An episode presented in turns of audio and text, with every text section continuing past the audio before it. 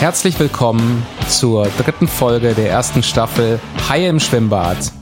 Ich bin Pascal Hagin, ich bin euer Host und ich freue mich gemeinsam mit euch die nächsten 30 bis 40 Minuten einen aus meiner Sicht super spannenden Gast heute wieder dabei zu haben, den lieben Ragnar Heil. Herzlich willkommen, lieber Ragnar. Ja, Pascal, vielen Dank, dass ich da sein darf. Ich freue mich sehr auf die Sendung, auf den Podcast. Ja, ist cool, dass du dabei bist. Ich habe vorhin nochmal nachgedacht, wann wir uns kennengelernt haben. Und ich meine, es war, also ich weiß, es war das Jahr 2017. Und ich meine, es war April, Mai, der Digital Day, den wir damals ähm, bei PepsiCo umgesetzt haben.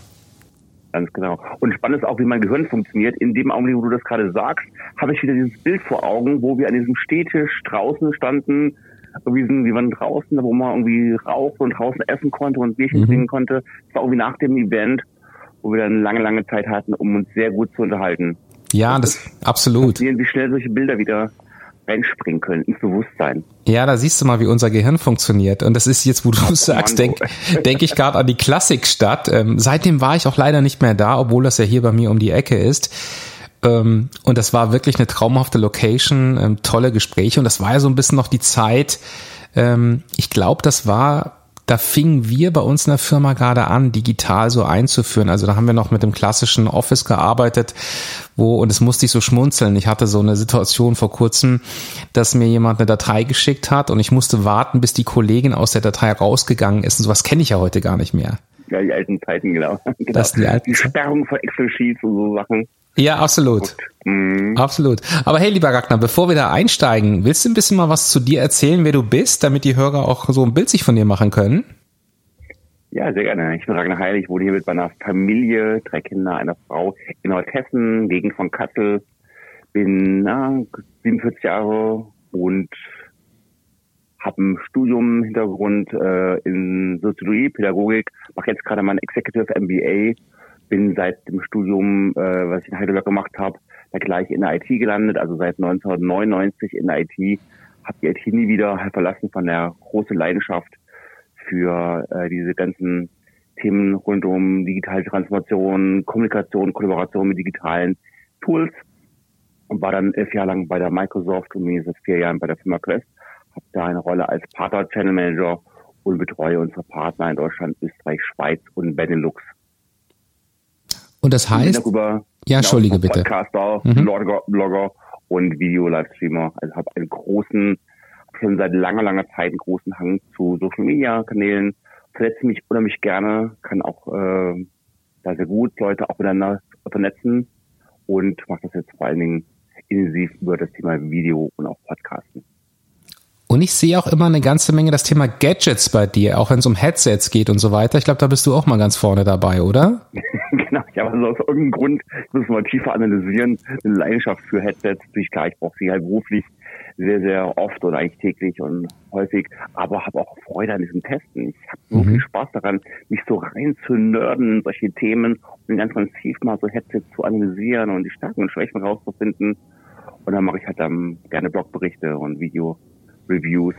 Macht mir aus irgendeinem Grund wirklich Spaß, sich mal so tiefer mit so einem Teil zu beschäftigen.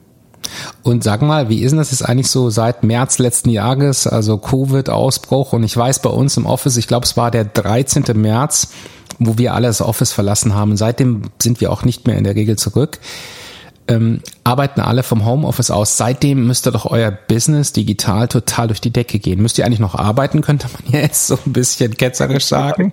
Ich, bin, ich muss noch ein paar Jahre arbeiten, genau, die Rente äh, ist noch nicht automatisch eingetroffen durch mhm. Covid-19. Ähm, klar, wir sind natürlich auch alle im Homeoffice, also ich habe mein Büro jetzt auch seit Februar letzten Jahres nicht mehr gesehen.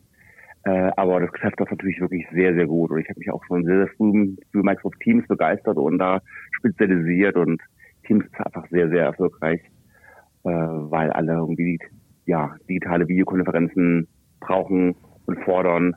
Von daher war es eine sehr gute Entscheidung, gleich auf diese Pferde zu setzen.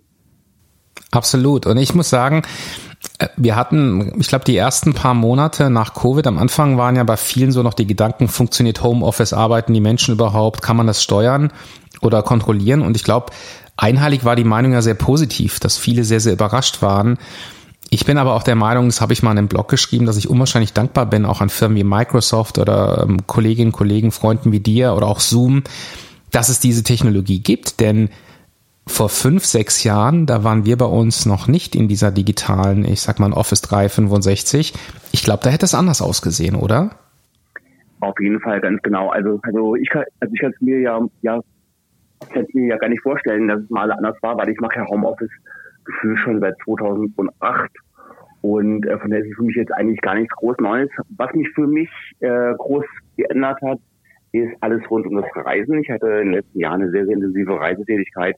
Ich war gefühlt auch jede Woche bei Partnern ähm, auf Events. Ich war sehr viel auf Konferenzen und das ist natürlich seit eineinhalb Jahren alles komplett weggefallen. Von daher müsste ich mich von meinem Arbeitsziel nur da ändern, da ich überlegen musste, wie kann ich jetzt attraktive und erfolgreiche virtuelle Konferenzen machen. Weil ich bin sowieso nicht mehr ins Büro gefahren, weil mein Hauptbüro ist ja in Köln. Ich wohne hier in Kassel, von daher war ich sowieso nur zweimal im Monat dort gewesen. Aber die Konferenzen, das war schon für mich ein großer Einschnitt. Die musste man halt virtualisieren und ja, auf ganz neue Arten an den Mensch bringen. Und funktioniert das? Weil ich da, ich komme so ein bisschen aus der Ecke. Ähm, ich bin ja leidenschaftlicher Gamer, ähm, auch mit Xbox ähm, und bin jedes Jahr im Grunde genommen auf die Gamescom nach Köln gegangen. Ich habe nicht den Eindruck, also ich spreche jetzt nur für mich n gleich eins, dass die digitalen Messen das nur ansatzweise das gleiche Erlebnis geben können. Also qua, mich hat die Gamescom zum Beispiel verloren. Glaubst du, dass diese Messen und diese Großveranstaltungen wieder so zurückkommen, wie sie mal waren? Ich hoffe sehr, also weil, weil, weil ich vermisse sehr, sehr viele Aspekte. Was natürlich super gut funktioniert, ist das ganze Thema Wissensübermittlung, wo ich sonst in einer Präsentation drin gesessen hätte, in einer Session äh, war, wo einfach Folien laufen, wo, wo Demos laufen auf einem Bildschirm. Das kann ich natürlich jetzt von zu Hause aus extrem gut verfolgen. Bin vielleicht sogar noch konzentrierter, bin, muss nicht mehr zwischen Räumen pendeln. Ich viel in den USA und dann waren zum Teil Viertelstunde äh, Weg zwischen den Räumen. Ich kann jetzt pünktlich auch teilnehmen und äh, habe weniger Schritte drauf auf meiner Sportuhr. Aber was ich total vermisse, sind die Gespräche, wenn ich zwischen den Ständen pendele diese einfach mal mit, auch mal Hardware testen auf den Ständen und wirklich auch Gespräche haben, die jetzt eher zufällig sind, wo ich sehr gute Unterhaltung habe, die mich wirklich auch weiterbringen, die ich aber nicht geplant hatte, so dieses zufällige und wo ich auch sehe, Mensch, am Stand A ist derjenige, der braucht gerade das und am Stand äh, C ist der, der sucht gerade das und verbinde diese Menschen. Und wenn diesen Blick habe ich halt nicht mehr, weil diese Räumlichkeit nicht vorhanden ist in diesen virtuellen Konferenzen heißt, dieses Abseits des eigentlichen Hauptsession-Contents, das fehlt mir halt schon sehr. Und über das Abendprogramm müssen wir nicht reden. Ja. Ähm, da fehlt natürlich schon das Übliche, was man so kennt, abends essen gehen und so.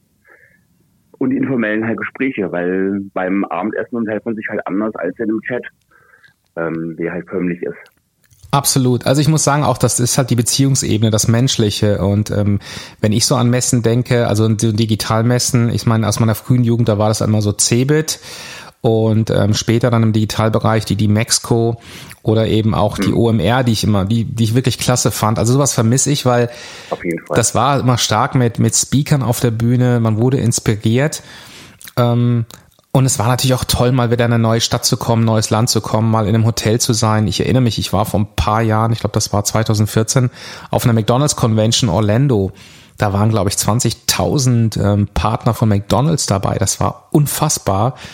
Und ähm, da denkst du. Die auch, die auch im ja. Raum ist, ne? in, den, den, so einem Wahnsinn. amerikanischen Baseballstadion, wo die das halt auch was machen, die, die Energie in, in einem Raum äh, wo du wirklich auch sagen kannst, äh, ey, das war echt ein Brainwash. Du kommst nach einer Woche, fliegst du wieder zurück und sagst, hey, du bist so dermaßen aufgeladen, so, so überzeugt, so motiviert. Äh, das kannst du natürlich über diese virtuellen Konferenzen, kriegst du halt Wissen übermittelt, aber, aber, aber diesen Booster hast du heute nicht mehr da.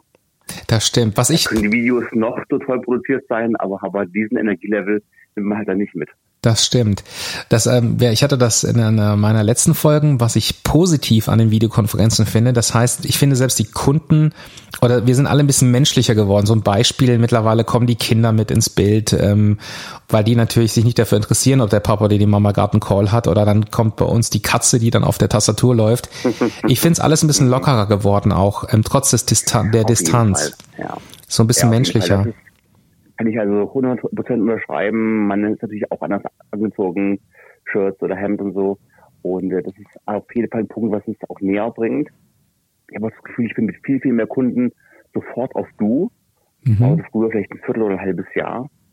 Und man hat auch mehr private Themen. Das heißt, so, gerade wenn dann wirklich mal die Stadt halt rein, rein oder der Hund bellt, hat man sofort auch nochmal einen Punkt, über den man sprechen kann.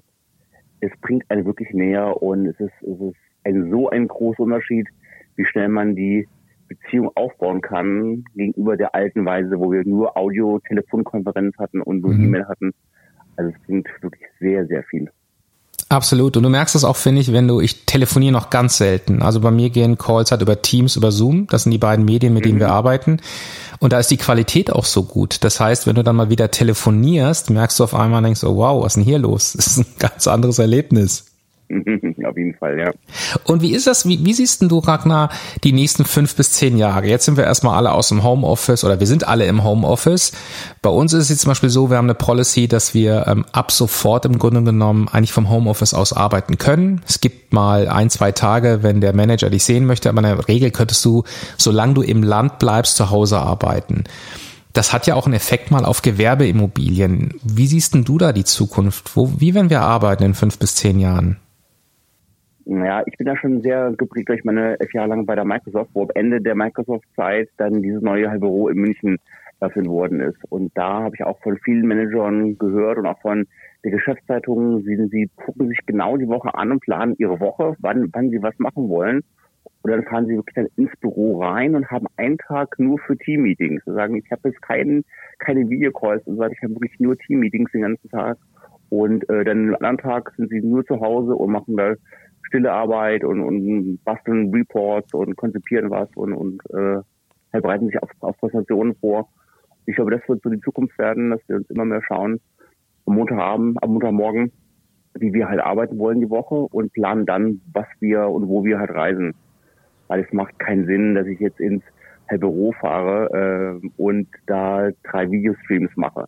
Das habe ich zu Hause, habe ich das viel, viel besseres halt Equipment. Ich will die ganzen Sachen auch nicht ins Büro schleppen äh, hat das Büro viele Vorteile. Ich vermisse das Büro auch vielfältig. Aber es gibt ein paar Sachen, die gehen zu Hause sowas von besser. Das ist unglaublich. Hätte ich mir auch niemals vorstellen lassen. Weil ich mich natürlich über die letzten eineinhalb Jahre sehr verkünstelt habe hier in Sachen Videostudio und äh, habe da viel investiert. Und das hätte ich halt im Büro halt gar nicht. Das kenne ich. Das kennt zum Leidwesen auch meine Frau. Also äh, als wir dann ins Homeoffice kamen, habe ich natürlich sofort einen Monitor bestellt und dann den irgendwann mal den neuesten Router. Dann kam die Logitech-Kamera ähm, und ich merke, dass man will immer mehr feilen und sieht dann noch zum Beispiel, ähm, ob man mit Lichtern arbeitet und so weiter. Das, das ist schon toll. Also ich muss sagen, ähm, das wäre, glaube ich, auch das Einzige, wenn ich zurückgehe, das vermisse ich wirklich unendlich. Wir hatten bei uns diese Arbeitsschreibtische, die man nach oben fahren konnte, also wo du quasi im Stehen arbeiten konntest. Das ist schön, ja. Mhm. Und das habe ich jetzt nicht mehr. Mein Gut, kann man auch jetzt hier, kann man im Endeffekt auch machen. Aber das war so der einzige Punkt. Aber technisch bin ich voll bei dir.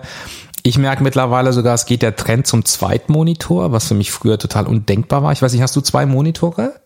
Ja, ja, ich habe auf jeden Fall zwei und könnte nicht mehr ohne halt arbeiten. Also das ist, also wenn mir der jetzt den zweiten weggenommen würde, dann würde ich sagen, nee, geht gar nicht. Also ich habe früher zum Beispiel hatte ich immer mal im Sommer jeden Tag eigentlich auch im Garten, habe da viel äh, gearbeitet. Aber jetzt kann ich mehr mit dem Laptop halt arbeiten, halt im mhm. Garten. Das fällt mir so schwer weil ich hatte so viele Präsentationen, wo ich immer auch nochmal den zweiten Bildschirm brauche, weil ich auf einem präsentiere, auf dem anderen habe ich nochmal andere Sachen laufen, die ich vielleicht mal gerade während der Präsentation nochmal nachschlagen will oder ich habe noch einen Parallelchat offen. Das kann ich mit dem Laptop alles gar nicht machen. Mhm. Ja. Von daher würde es mir schon sehr schwer fallen. Was schade ist, ich habe es wirklich halt sehr genossen, dieses Arbeiten halt im Garten. Aber ich habe mich an diese beiden sehr großen Bildschirme so gewöhnt. Das ist furchtbar. Also ich kenne das, ich werde mir wahrscheinlich auch den zweiten Monitor zulegen. Ich nutze halt tatsächlich mein, ich sag mal, mein Mac oder mein iPad oder auch mein Company Notebook, wenn ich mal an Dokumenten arbeite. Dafür sind für mich diese Geräte super.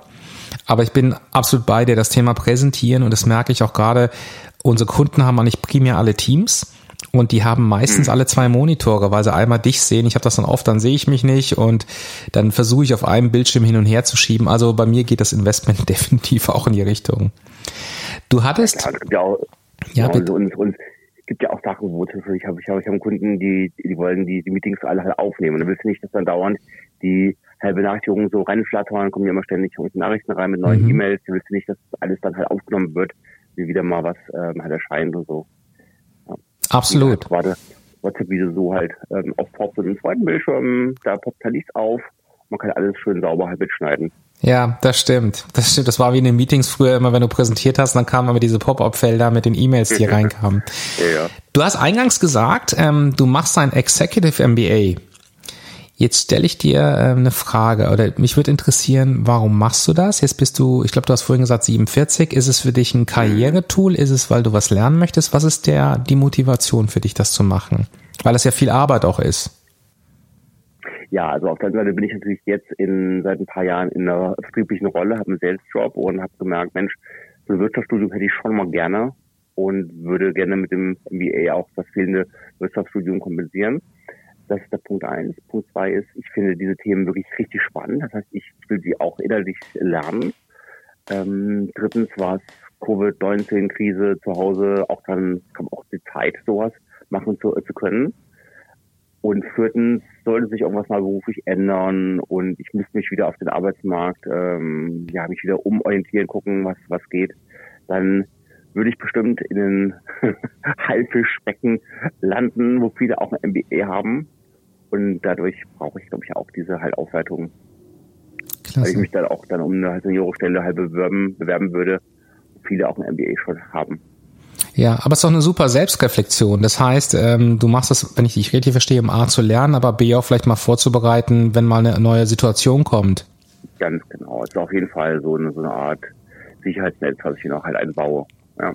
Ist ganz spannend. Ich habe jetzt vor ähm, zwei Mo vor drei Monaten und ich bin super selten auf Facebook kam eine Werbung The Power MBA, also ein neues ähm, Online-Tool und mhm. ähm, stand unten 850 Euro und habe ich gleich gedacht, naja, das ist irgend so ein Scam. Ähm, lange Rede, ich habe es mir ein paar Mal angeguckt, ich habe mich dann angemeldet und es ist so eine Art, neue Art des Lernens. Also du bekommst kein fancy Zertifikat. Also wenn du da rausgehst, ähm, hast du es kein Papier, mit dem du arbeiten kannst. Aber sie sagen, wir wollen dir digital die Dinge beibringen, die du in einem klassischen MBA auch lernst. Und dann haben die mit dir einen Test gemacht. Gut, der wurde natürlich wahrscheinlich schon so gebaut, dass 90 Prozent durchfallen. Und es wurden dir zehn Fragen gestellt. Und von den zehn Fragen habe ich zwei richtig beantwortet und die zwei habe ich geraten. Da habe ich mir gedacht, da hast du Potenzial, noch was zu lernen. Und ähm, ich mache das jetzt jeden Tag. Ich, du lernst so viel über, und das ist so spannend. Ich bin jetzt seit, ich arbeite seit 1993, ähm, bin seit über 20 Jahren im Fast Moving Consumer Goods Unternehmen tätig. Und du lernst wieder so viel neue Dinge, die ich nicht kannte. Wo ich sage, das ist nicht irgendwie nur ein Aufwärmen. Ich würde sagen, zu 70, 80 Prozent ist das neuer Stoff, den ich lerne. Hm, nicht genau. Also ich bin jetzt also so bei, bei so zwei Drittel durch mit meinem MBA, der dauert 13, 14 Monate. Mhm. Und da ist bestimmt, also ah, ja, also 98 Prozent ist wirklich neu und auch richtig schwierig. Also ich habe ja auch in, der, auch in der Uni damals eine Entscheidung gemacht in Statistik und so und dachte, okay, du hast so die Grundlagen drauf, hast du einmal durchgemacht vor 20 Jahren, aber ey, das war so dermaßen schwierig, Statistik-Sachen. Ähm, ich fühle mich da nicht unterfordert. Das ist richtig mhm. anspruchsvoll. Ja, das glaube ich dir. Ich meine, neben dem Job, neben Familie. Und du sagtest dann ähm, vorhin auch so, dass so ins Haifischbecken zurück, und das passt auch ein bisschen zu unserem Motto, ähm, Hai im Schwimmbad. Ähm, Gab es bei dir mal eine Situation im Leben, wo es vielleicht mal nicht so gut lief? Also eine Sackgasse oder wo irgendwas passiert ist, wo du gesagt hast, jetzt läuft's komplett Richtung Süden. Und mich würde so ein bisschen interessieren, was du aus der Situation gemacht oder vielleicht auch gelernt hast. Ja, so Konflikte, die mich wirklich jetzt so richtig auch emotional angreifen, waren eigentlich immer irgendwelche Formen von Trennung, ne? Trennung von Freundinnen, Partner und so weiter. Ähm, und aber beruflich würde ich sagen, waren auch die Hauptkonflikte immer wieder, wenn es wirklich zu einer Trennung kam vom Team, also wenn das Team halt aufgelöst wurde, mhm. man sich vom Team halt verabschieden musste oder es gab auch Kündigungen, wo ich halt gekündigt worden bin und so. Das waren auf jeden Fall sehr starke Konflikte. Und da war, glaube ich, meine wichtigsten Lernerfahrungen, dass ich da nicht zu lange hadere. Klar, es gibt immer mal diese, diese wütenden Phasen, aber guckt, Mensch, dass diese Phase nicht so lange dauert, dass man schnell wieder sofort nach vorne geht. Also sprichwörtlich am toten dritten Tag nach dem Vergleich wieder sich einen neuen Job sucht und, und, nach, und nach vorne schaut und die ganze Energie und den ganzen Fokus nach vorne bringt und nicht zu lange noch da hinten dran hängt. Das ist auf jeden Fall eine super wichtige Lernerfahrung.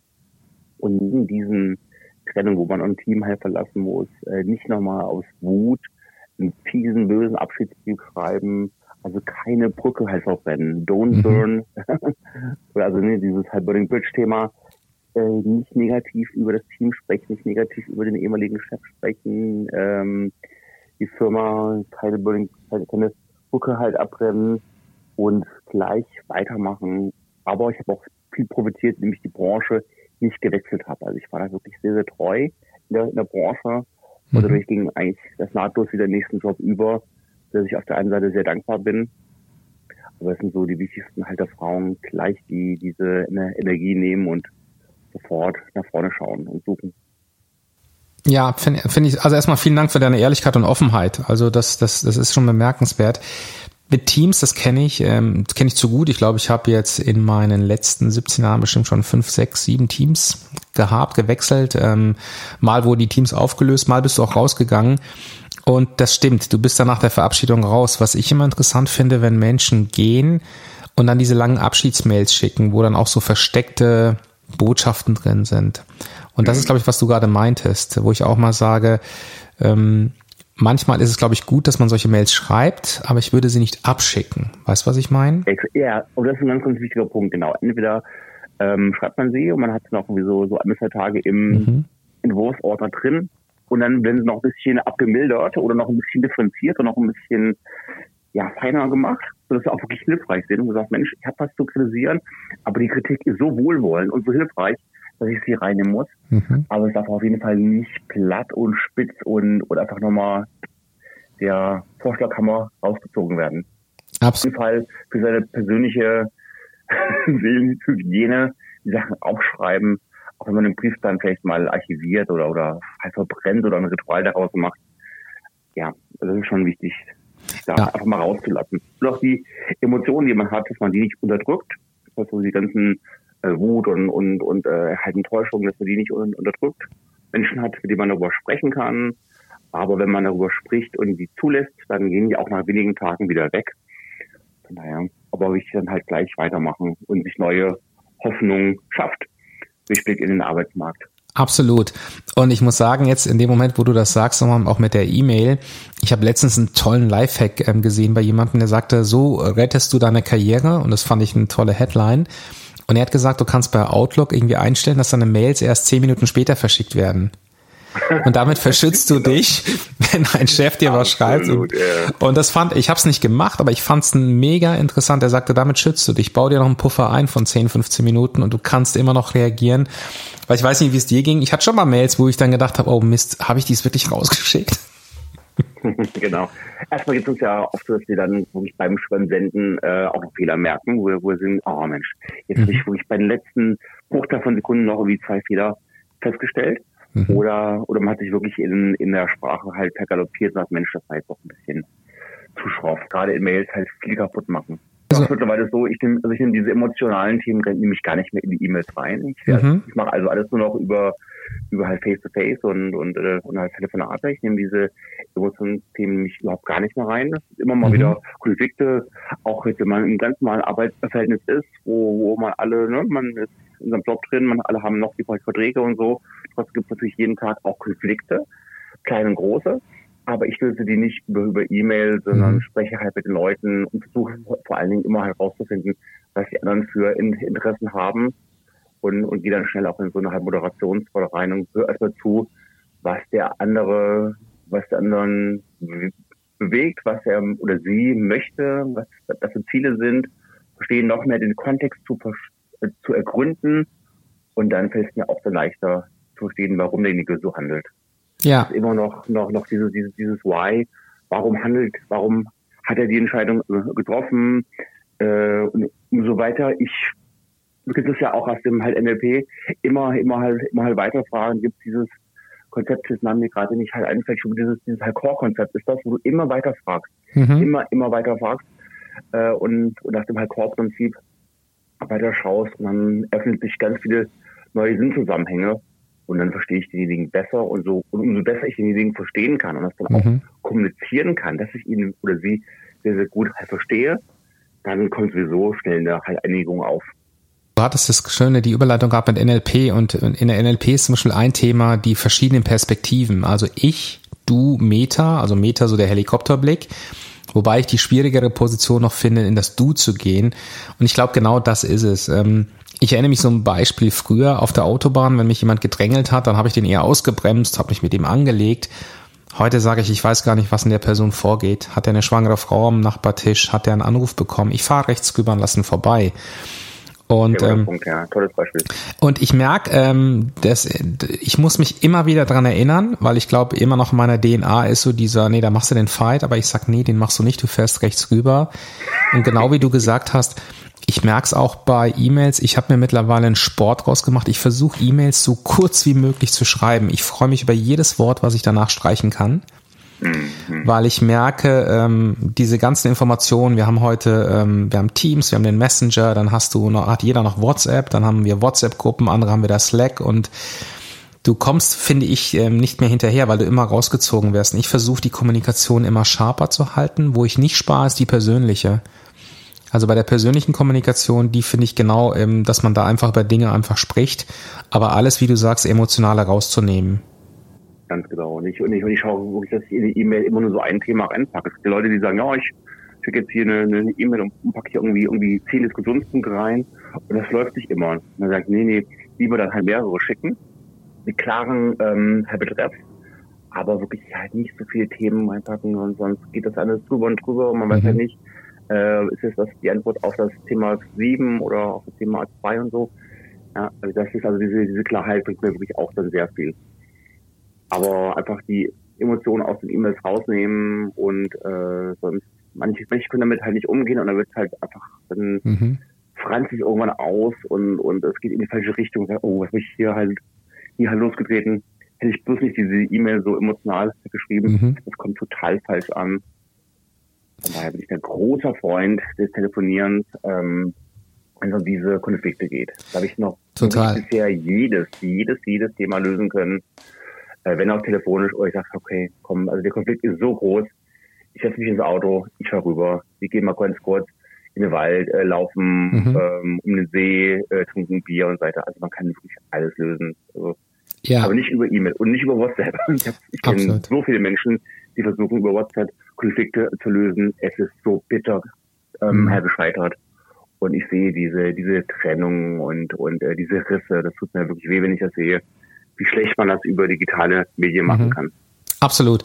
Und ich merke auch immer wieder, das hat, das hat ein Feedback, das hat mir mal bei uns jemand aus dem Marketing gegeben, die sagte, Pascal, ich nehme dich anders als Persönlichkeit wahr in E-Mails versus im Persönlichen. Im Persönlichen rede ich sehr mhm. viel, benutze ich viele Worte.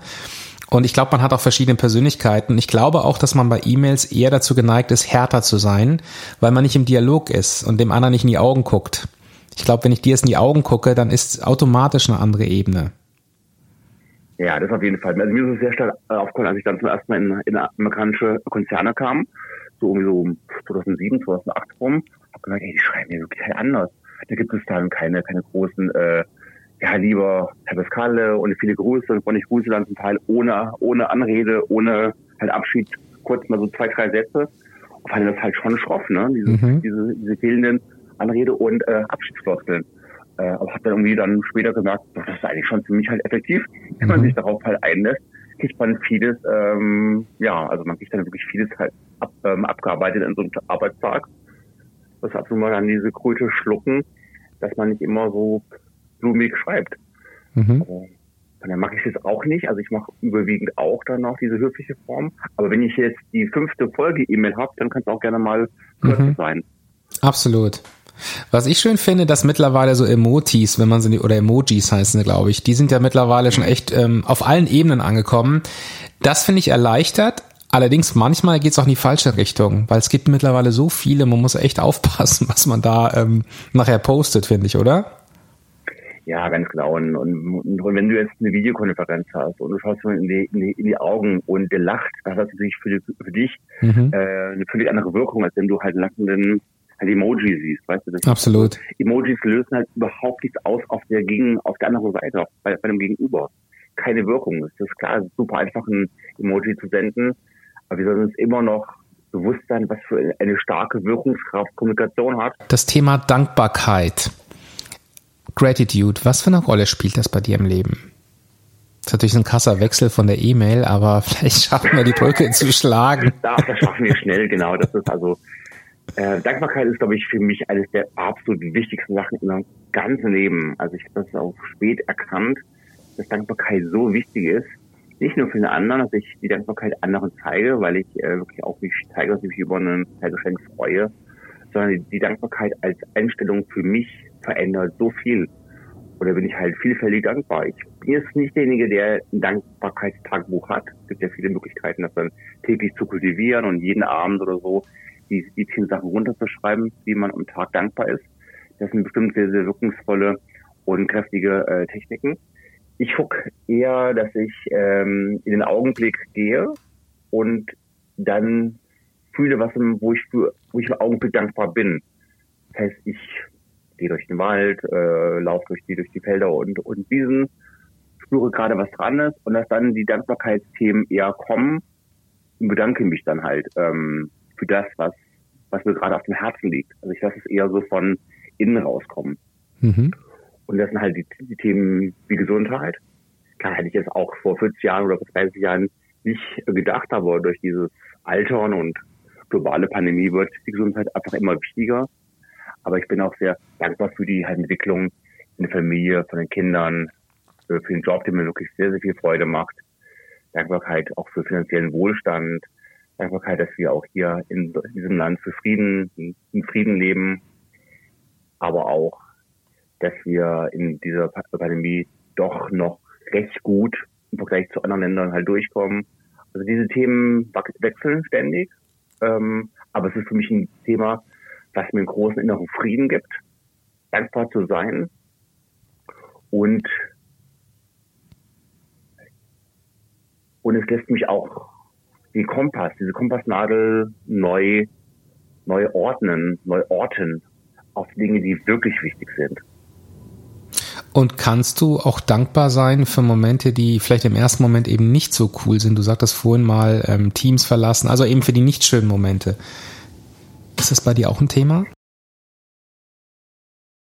Ja, das, das geht auf jeden Fall. Das bleibt man aber erst später. Also ich bin natürlich, wenn, wenn so, ein, so eine Trennungsankündigung kommt, bin ich natürlich nicht dankbar, sondern erstmal halt traurig und wütend und halt enttäuscht.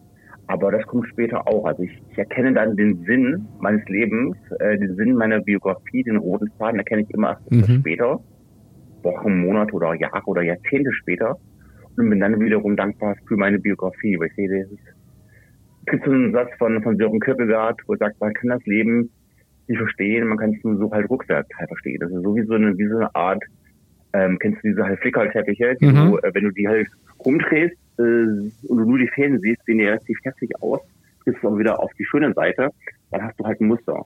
Und mhm. ähm, so kommt mir das Leben vor, wenn man so von hinten schaut, hat man, schaut man auf die schöne Seite des, äh, des Teppichs. Aber man muss halt nicht gehen, das Leben gehen und das sieht dann erstmal ein bisschen verworren aus mit ein paar Windungen und äh, Ecken und Abbiegungen, die man nicht so erwartet hat. Aber letztendlich glaube ich daran, dass es am Ende alles gut wird. Ja, das war, woher kam das? Der Spruch kam, glaube ich, aus The Best Exotic Marigold Hotel. Das war, den fand ich Weltklasse. Ich glaube, das ist so ein Film für, äh, fürs positive Denken. Da fällt mir gerade ein, wo du das sagst. Und ich denke auch gerade. Ja, also dann glaube ich wirklich, ja. Ja, ich denke auch gerade an den Dieter Lange, ich weiß nicht, ob du den kennst, der ist bei Gedankentanken schließlich Greater öfters auf der Bühne. Und der sagte auch das, was du gemeint hast. Das Leben kann nur rückwärts verstanden werden, aber nach vorne gelebt werden.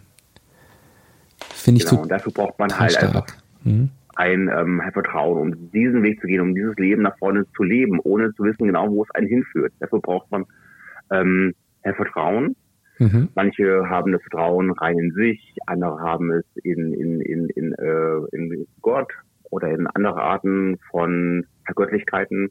Aber das ist auf jeden Fall was, ein unheimlicher Ressourcenschatz in einem selber, wenn man diese Schritte dann nach vorne gehen, gehen kann, ohne permanente Angst. Und ich erlebe im Augenblick auch gerade, dass die Pandemie auch anfeuert, aber viele Leute haben wirklich auch Angst vor, vor vielen Schritten und auch Angst vor kleinen Schritten. Und die wichtigste äh, äh, äh, Ressource ist hier Zuversicht und Vertrauen zu haben, dass die Zukunft gut wird und die nächsten Schritte halt gut werden. Und wenn man schon viele Dankbarkeitserfahrungen gesammelt hat, mhm. dann steigert das natürlich äh, dieses, das, äh, das Vertrauen ins Vertrauen. Absolut. Das ist gerade ein bisschen paradox, aber du hoffst, weißt hoffentlich, was ich meine. Ja klar, ich kann dir folgen. Und wenn nicht, lade ich dich nochmal ein. Gerne, genau. Ja, ja, weil das Leben ist dann so ein paar spannende halt Paradoxien in, in diesem Themenbereich.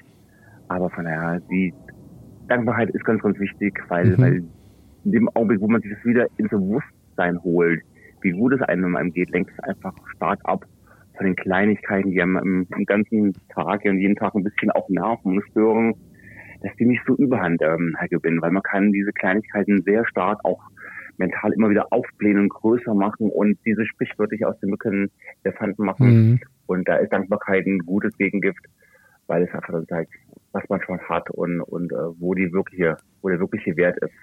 Absolut. Und ich merke das, also bei mir kam es auch, ähm, ich würde sagen, erst so seit 15 Jahren, deshalb, ich habe nachher noch eine Frage nochmal zu deiner Jugend. Und ich merke halt, ähm, ich weiß nicht, wie es dir geht, im Moment bei uns scheint die Sonne. Ich erlebe oft Menschen, denen sage ich, Mensch, ist das nicht heute tolles Wetter? Und dann kommt oft als Gegensatz, ja, aber morgen soll es regnen. Und da sage ich immer, ja, genau, wir wissen gar nicht, ob wir morgen noch leben. Nimm doch jetzt den Moment und genieß ihn.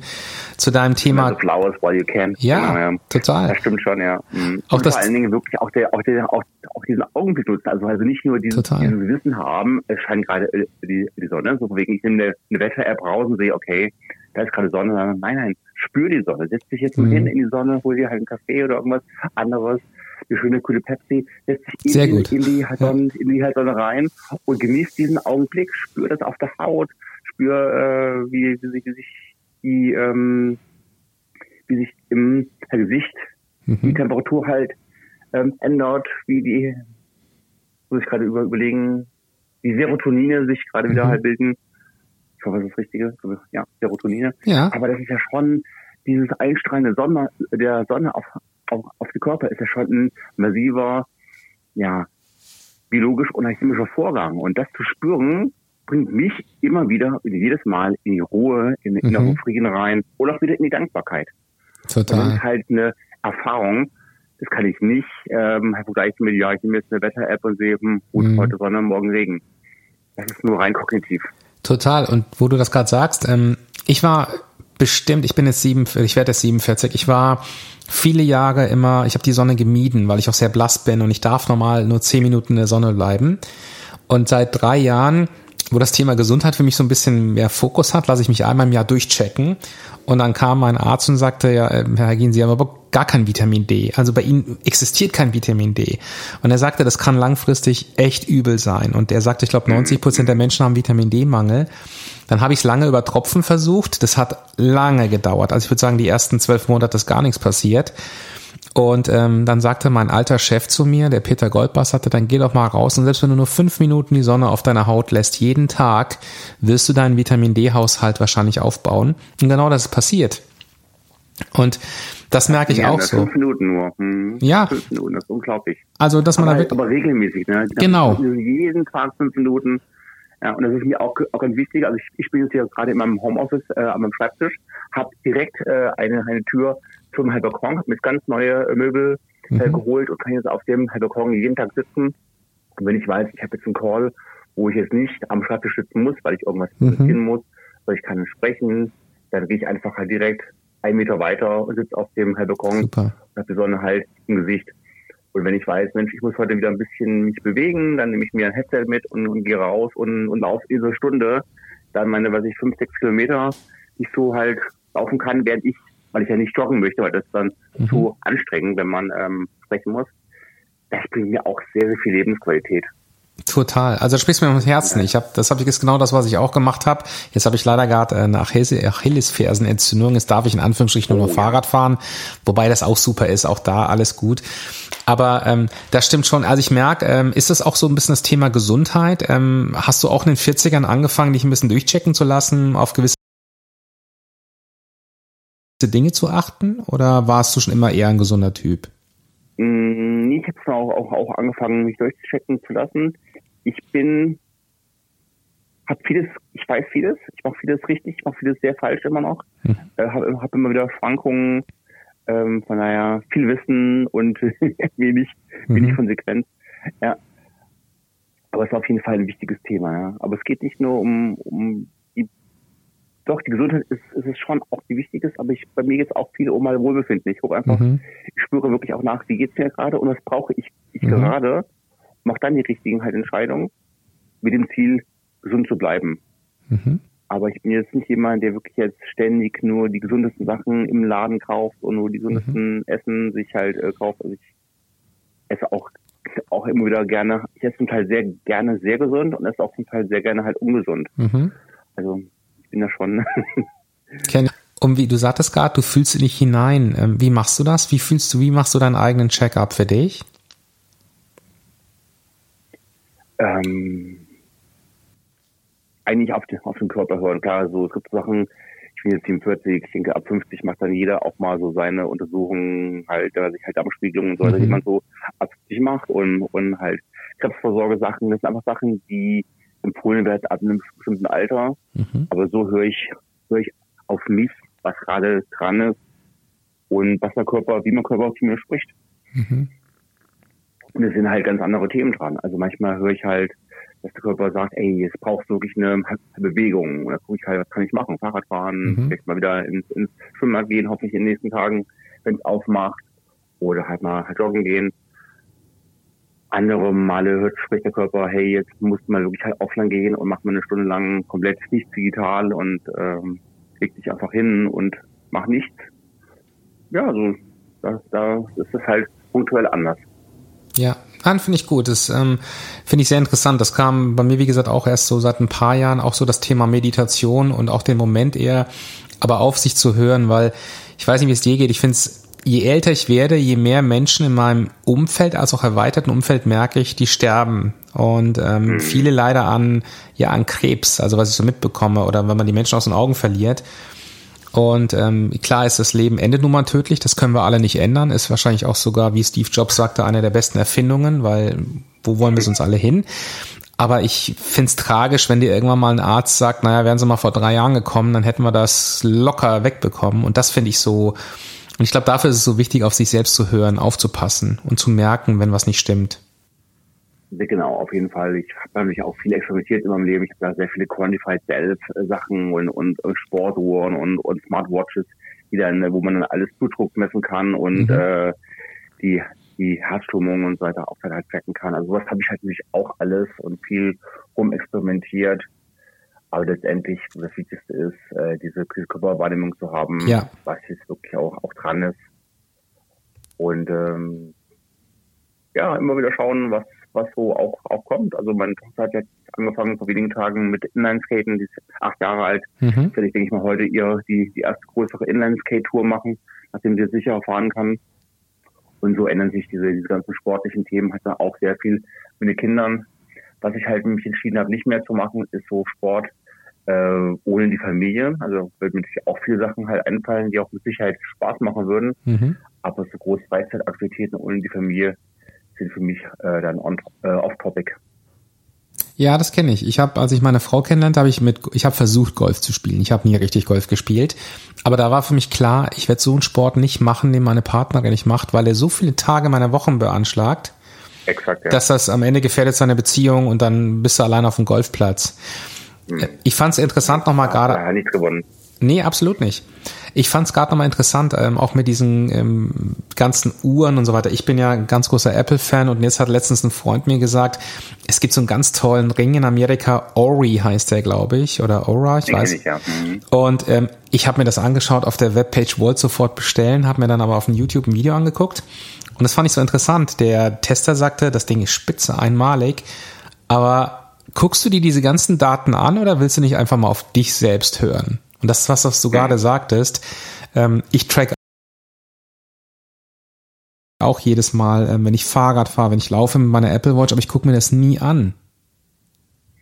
Genau, und dann brauchst du quasi auch, auch, also die Apple Watch hat natürlich massiv viele, viele Vorteile, ähm, aber dann macht es keinen Sinn, da jetzt noch weitere Geräte zu kaufen. Mhm. Klar, ich messe auch jede Nacht meinen Schlaf, aber eigentlich ist es nur dann sinnvoll, den Schlaf zu messen, wenn ich auch bewusst dran bin und kann es auch analysieren mhm. und kann sagen, so, ich habe jetzt, äh, keine Ahnung, zwar acht Stunden steht jetzt drauf Schlafzeit, aber ich hatte jetzt nur 20 Minuten Tiefschlafzeit. Und ich fange wirklich auch bewusst an, gucken, wie komme ich jetzt von 20 auf 30 oder auf 40 Minuten Tiefschlaf zu mir. Mhm. Und wenn ich da auch da wenig bin. Total. Total, also das sprichst mir aus der Seele.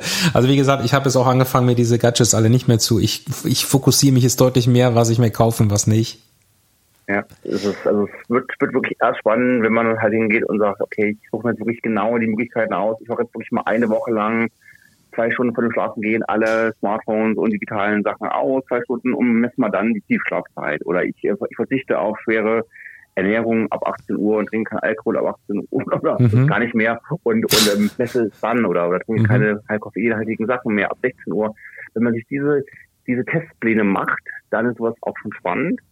Ich persönlich habe das für nicht die Disziplin, ähm, mhm. da so eine, jede Woche einen neuen Testplan mir halt zu bauen. Das wäre aber sinnvoll. Kenn ich.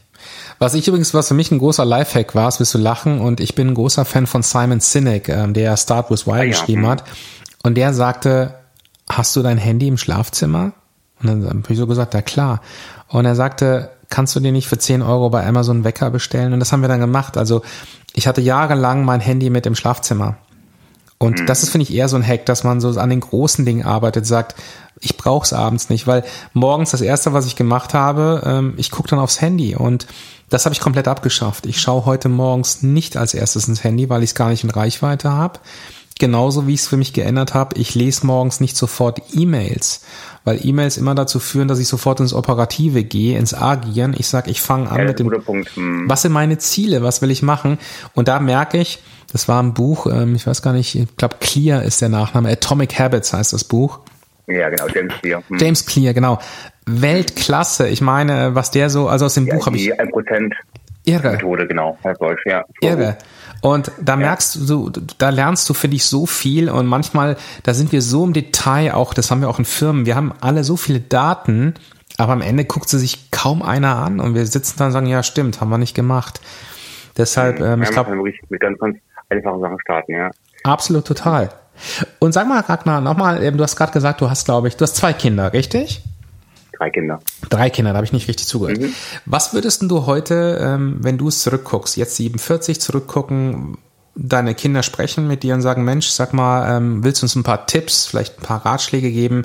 Gibt es Dinge, die würdest du ihnen heute oder sagst du ihnen oder die würdest du auch gerne dir geben wollen?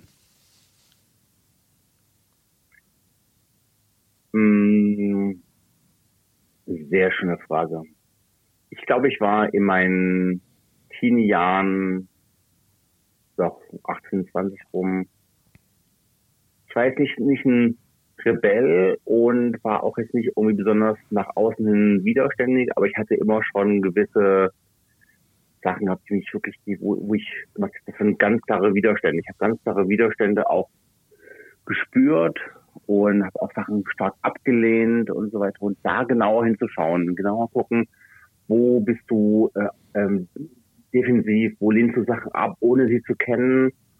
Und habe ich gemerkt, da genauer hinzuschauen, eine größere Offenheit zu entwickeln, eine größere Neugierde zu entwickeln, sodass man durch diese mhm. Mischung aus, aus Offenheit, Neugierde, ich finde sogar auch Freiheit, äh, wegzukommen von dem zu schnellen Ablehnen, Abwerten von, von, anders, von Andersartigkeiten.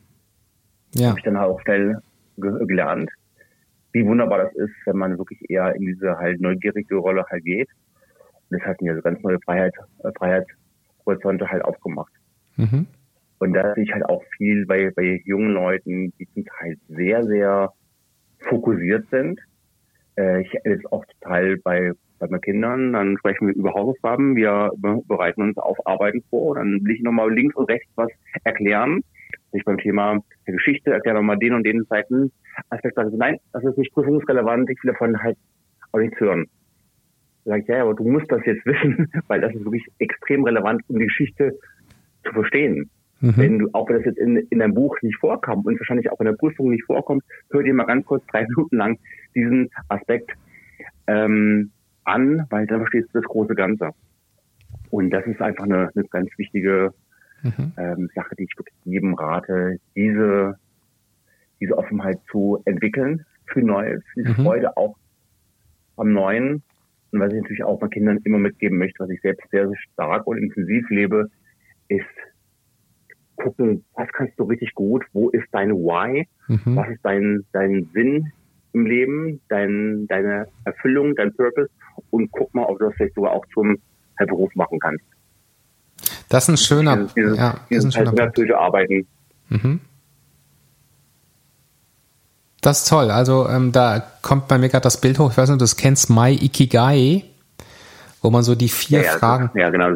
wunderbar, ne? Mit den ganzen unterschiedlichen Lüften, die dann über, übereinander äh, Total. Lachen. Ja, mh. Es ist so simpel. Darum geht's, genau. So simpel. Sehr gut ähm, auf den Punkt. Aber danke, dass du das so offen teilst. Ich habe gerade, ähm, als du das gesagt hast, überlegt, was würde ich mir sagen? Es sind zwei Dinge. Ähm, das eine Thema ist, ich war zum Glück nie Raucher, aber ich weiß, ähm, mit 15, 16 damals wurden die immer von den Rauchern Zigaretten angeboten. Und wenn ich diese Menschen 30 Jahre später treffe, sind die oft die sportlichsten Nichtraucher, aber will damit sagen, mit allem, was wir tun, beeinflussen wir das Leben anderer Menschen. Und wenn ich einem Nichtraucher eine Zigarette anbiete und ihn dazu verführe, dann habe ich sein Leben in eine Richtung vielleicht gelenkt, dass man da drüber nachdenkt, was man tut und das zweite ist das Thema Klicken, Mobbing von gemobbt werden, aber auch selbst zu mobben. Manchmal ist man ja selbst, manchmal ist man ja in der Gruppe, manchmal ist man vielleicht eher der Außenseiter. Und das sehe ich heute auch durch die digitalen Medien, wo ich mir denke, ähm, das fand ich so schön, wo du das gesagt hast, dass man sagt, man hat Grenzen und man steht auch für Dinge und Menschen ein, dass man auch die unterstützt, denen es eben nicht so gut geht, weil du kannst genauso mal an diesem Punkt stehen. Das würde ich heute, das wenn ich. Es kann ganz schnell gehen, ganz klar. Man kann, man kann da so oder so, so vor Ort von der, von, man kann durch die kleinsten äh, Sachen, die im Leben wieder, wieder, widerfahren können, innerhalb von wenigen Sekunden zu halt Randgruppen, Minderheiten katapultiert werden. Und dann braucht man die, die, die anderen, die für einen, die für einen halt, halt einstehen.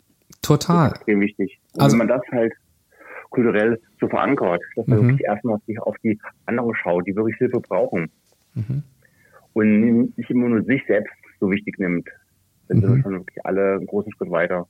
Interessanter Satz. Ein Coach hat mir gesagt äh, mal zu mir, nehmen Sie sich nicht so wichtig, Herr Hagin, nur Wichte nehmen sich wichtig. Das fand ich, hat mich am Anfang sehr geärgert und dann habe ich es später irgendwann mal verstanden.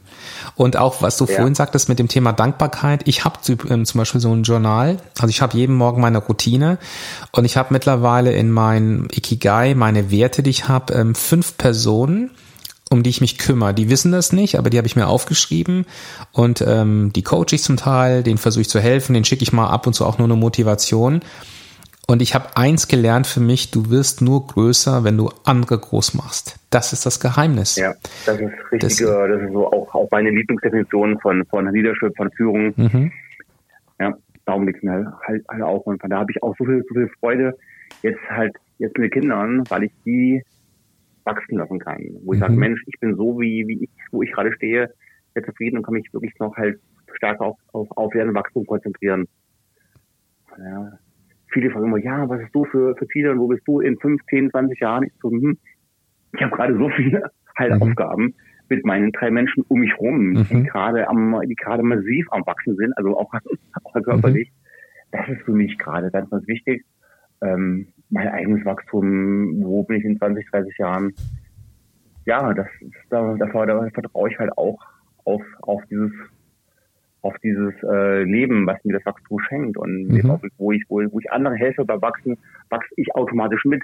Total. Ich kann nicht sagen, wo ich dann sein werde, weil das ist ein sehr ein sehr passives Wachsen, aber aber ich verändere mich halt stark mit mhm. durch diese Mentoren, Coaching, Leadership, Vaterrollen, mhm. was ich halt auch mit. Ich, ich verändere mich ganz massiv, indem ich anderen da helfe bei ihren mhm. Wachstumsschüben. Ab und zu ist es ein Schub, ab und zu dann, dann, mhm. dann, dann passiert mal eher nichts und so weiter. Das ist immer so ein bisschen phasenhaft. Aber das verändert mich ganz massiv, mhm. ohne dass ich es jetzt aktiv ähm, ansteuere bei mir. Finde ich ein sehr interessanter Punkt.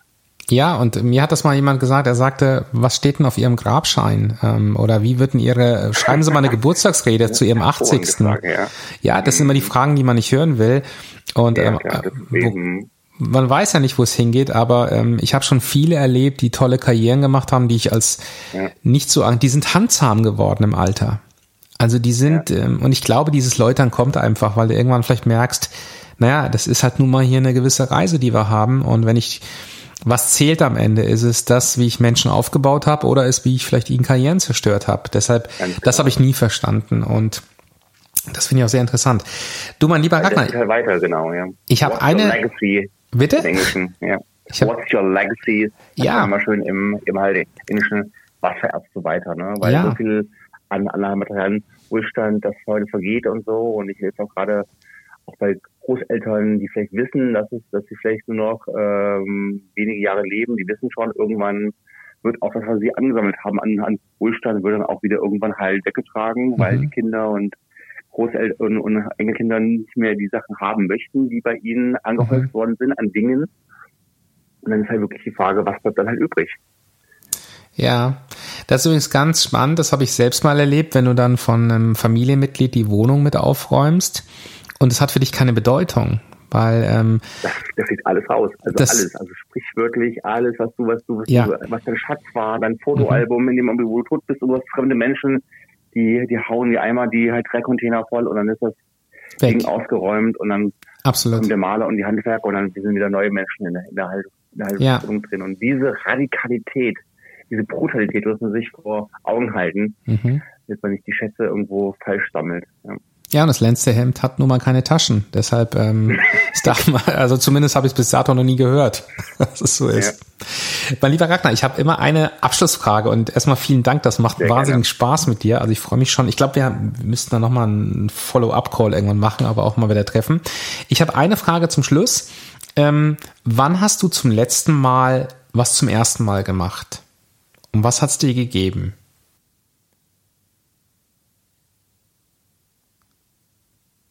Ich bin jetzt vor, vor wenigen äh, Wochen bin ich bei uns in der Ortsgemeinde in der Stadt in den ähm, Ortsbeirat reingewählt worden und bin jetzt zum ersten Mal in der Kommunalpolitik. Das ist für mich schon neu. Das habe ich Mhm. vorher noch, noch nie gemacht. Ich war da noch nie in der Politik drin. Das sind für mich neue Prozesse, neue Menschen, neue Themen, neue Verantwortlichkeiten. Das macht mir schon sehr viel Freude, ja. Und wie kam das? Anfangs, also, ähm, ich wollte, ähm, ich habe für mich herausgefunden, dass ich jetzt hier, wo ich wohne, mich sehr, sehr wohl fühle, Mhm. mich hier konkret auch einbringen möchte. Das heißt, also ich werde hier wohnen bleiben, habe keine Pläne Mhm. wegzuziehen. Und wenn ich jetzt schon hier wohne, möchte ich mich auch aktiv einbringen und hier mit, ja, ganz konkret ähm, mitgestalten. Und vor allen Dingen auch für meine, meine Kinder hier einiges be bewegen, damit es auch für sie lebenswerter halt Ort ist. Das waren so die Hauptmotivationen. Und bin jetzt natürlich vielfach in ganz vielen Themen drin, macht mir auch sehr viel Freude, sich tief einzuarbeiten und auch zu sehen, wie fallen Entscheidungen, was sind die Hintergründe von halt Entscheidungen, wo, was ist das Why, wie, Mhm. wie so denken und halt entscheiden Menschen so.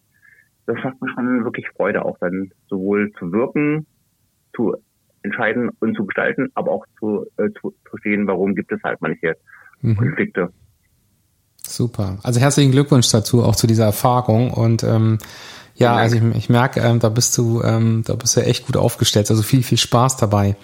Lieber Ragnar, das Danke. waren tolle knapp 60 Minuten. Das hat, ähm, also mir hat das sehr, sehr viel Spaß gemacht. Auf jeden Fall war mir echt eine Freude. Ganz hervorragende Fragen. Jeder, jederzeit. Wirklich nur, wird noch lange bei mir weiterwirken. Nee, nee, bei mir definitiv auch. Ich sage jetzt noch mal ganz kurz an unsere lieben Zuhörer einen kurzen Gruß. Also, Leute, es war klasse, dass ihr heute in der dritten Folge wieder mit dabei gewesen seid. Ähm, heute die letzte Stunde mit dem lieben Ragnar Heil. Ich glaube, da haben wir ganz, ganz viel gelernt über Technologie, über Werte, über Dankbarkeit. Also ich freue mich schon darauf, wenn ich mir diesen Podcast dann ein zweites oder auch ein drittes Mal anhöre. Deshalb, lieber Ragnar, vielen, vielen Dank, dass du heute dabei gewesen bist. Super gerne. Und dir wünsche ich noch einen schönen Sonntag, viel Spaß ähm, und hoffentlich bei dem schönen guten Wetter. Und ja, euch in der Zukunft, in den nächsten zwei Wochen kommt ähm, die nächste Folge, Folge Nummer vier. Den Gast werde ich noch nicht verraten, aber wie gesagt auch wieder ein ganz spannendes Thema. Vielen, vielen Dank, dass ihr bei Hai im Schwimmbad dabei gewesen seid. Und für die, die immer fragen, Warum heißt das eigentlich Hai im Schwimmbad? Dieser, dieser Titel wurde mir von einer Freundin gegeben, der lieben Sarah Seiler, die das äh, mir im NLP damals genannt hat. Und die Idee war, ich habe Angst vor Haien im Schwimmbad. Und es gibt keine Haie im Schwimmbad, aber oft haben wir im Leben eben diese Momente und darum geht's. Und deshalb, das ist die Aufgabe und Mission unseres Podcasts. Vielen lieben Dank.